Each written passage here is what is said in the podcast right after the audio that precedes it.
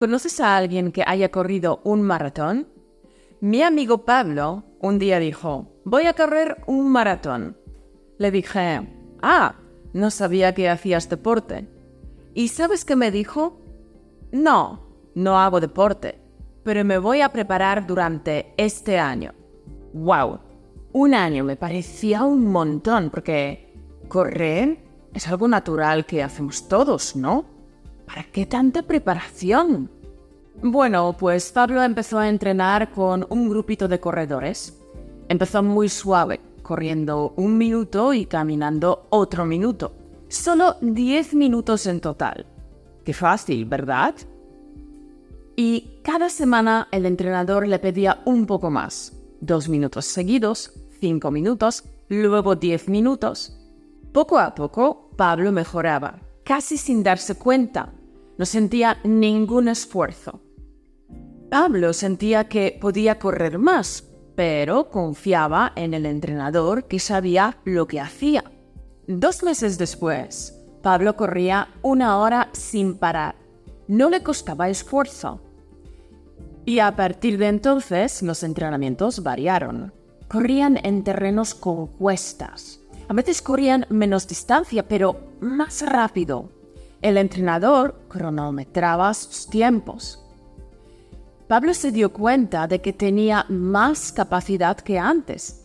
Estaba fuerte, se sentía poderoso, no solo físicamente. Su mente estaba dispuesta a dar lo máximo. Su vida había cambiado, se había enganchado, estaba tan feliz que decidió que su primera carrera sería el Maratón de Londres. Durante el maratón, Pablo vio mucha gente que abandonaba. No podían seguir y se apartaban a un lado. Pablo terminó el maratón en cuatro horas. La gente dice que esa es una buena marca para la primera vez. Desde entonces Pablo ha seguido corriendo y haciendo maratones. Todos le admiran se ha convertido en un buen corredor y quiere correr muchas más carreras en su vida. Pablo ha conseguido esto no por correr muchos maratones, sino por ir de menos a más. Por empezar con un entrenamiento simple, un minuto corriendo y otro andando. No por lanzarse al asfalto, sino por confiar en su entrenador. No por inscribirse al maratón, sino por prepararse antes. ¿Sabes lo que dicen muchos estudiantes de español? Que no mejoran su español porque no tienen oportunidades para hablar con nativos. Que los nativos no tienen paciencia. Que los nativos les hablan en inglés. Que los nativos hablan demasiado rápido. Conversar con los nativos es como correr un maratón. Si no estás preparado, no puedes seguir la conversación. Te callas y te quedas apartado, observando cómo hablan los demás. Hablar con nativos no es un terreno llano, es un terreno con cuestas. Tiene párrafos largos, tiene aceleraciones, tiene sprints. La mente tiene que estar dispuesta a dar lo máximo y sentirse poderosa haciéndolo.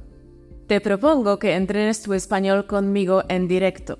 Hemos preparado para ti un entrenamiento de fluidez especial, un workshop online donde practicarás conmigo el juego de preguntas y respuestas. Te contaré una historia y luego haré preguntas relacionadas con la historia que tienes que responder. Jugar conmigo a este juego te preparará para las conversaciones en la vida real Después del workshop sabrás construir preguntas correctamente y sabrás responder con rapidez. Esta es la base para las conversaciones casuales y para conocer gente nueva. Te sentirás más preparado y tendrás más confianza para tener conversaciones reales con nativos. Si decides participar, tengo un regalo para ti. Podrás descargar más de 50 preguntas y respuestas en audio y con transcripción. Así podrás practicar tantas veces como quieras. Lo dicho, bloquea tu agenda y reserva tu plaza en el link españolautomático.com barra workshop. Estoy impaciente por verte en directo y practicar contigo el juego de preguntas y respuestas. Repito el link españolautomático.com barra workshop. Nos vemos dentro. Chao.